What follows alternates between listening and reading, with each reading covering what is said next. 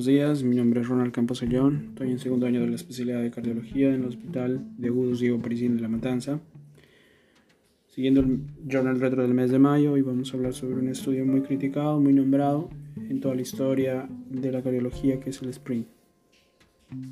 Como una introducción breve antes de pasar al estudio, vemos que la hipertensión sigue siendo el principal factor para desarrollar enfermedades cardiovasculares se estima que aproximadamente un billón de personas en el mundo la contraen. Con respecto a la Argentina, vemos que en los estudios Renato 1 y Renato 2, publicados en el 2007 y el 2016, vemos que se estima la prevalencia de hipertensos en Argentina es de 36.3%. Eh, uno de cuatro hipertensos tienen un mal control de tratamiento. Según las guías de la SAC de hipertensión arterial, vemos que el umbral diagnóstico sigue siendo una presión arterial sistólica mayor a 140 y una diastólica mayor a 90. Y reconoce también que el riesgo es menor con valores tensionales inferiores. Comparados con las guías americanas eh, del 2020, vemos que la presión arterial limítrofe de sistólica es menor a 130 y la diastólica menor a 80. Bueno, con respecto al estudio SPRINT, el diseño fue, es, un estudio randomizado, es controlado, open label, multicéntrico, que se fue realizado en Estados Unidos y Puerto Rico, organizado en cinco grupos y 102 centros hospitalarios. Era un estudio abierto con un comité independiente que asignaba los eventos. El sponsor, el auspiciador fue la NHLBI y los Institutos Nacionales de Diabetes, Enfermedades Renales y Neurológicas. En los objetivos del estudio, el principal fue que se randomizó a los pacientes en dos intervenciones controladas, uno con tratamiento intensivo, que el objetivo era la presión arterial sistólica menor a 190, y el otro era un tratamiento estándar con el objetivo de presión arterial sistólica menor a 140. El objetivo primario era ver los primeros eventos de infarto, agudo de miocardio, síndrome coronario agudo, ACV, insuficiencia cardíaca descompensada, edema agudo pulmón o muerte por cualquier causa cardiovascular. Y el objetivo secundario era componentes individuales del objetivo primario, más muerte por cualquier otra causa.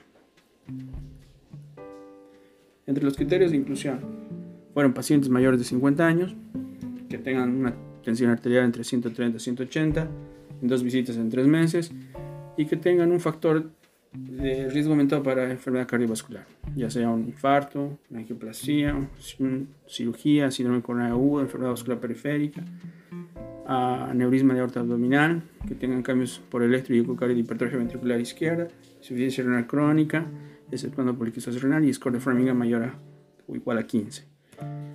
Y en los criterios de exclusión, lo más importante fue que excluían a los diabéticos y que tengan ACV previo. La tabla 1 de los resultados se ve las características de la población, tanto en ambos grupos fueron similares, sin muchos cambios. Aquí en esta gráfica vemos que el número de participantes fue de 9.361, una edad promedio de 67.9. Vemos que eh, la media de la presión arterial sistólica en el tratamiento estándar fue de 134.6 milímetros de mercurio y en el intensivo de 121.5 milímetros de mercurio. En la gráfica derecha se ve que eh, hay una reducción de riesgo eh, significativo del 25%, tanto en el grupo estándar como en el intensivo, se ve que hay un margen y el seguimiento promedio fue de 3.26 años, por lo cual se interrumpió prematuramente este estudio por el beneficio ya mencionado.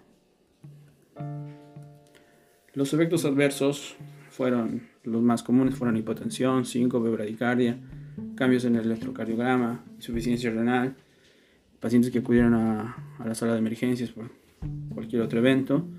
Los que más eh, tuvieron incidencia fueron los en, el grupo del tratamiento intensivo.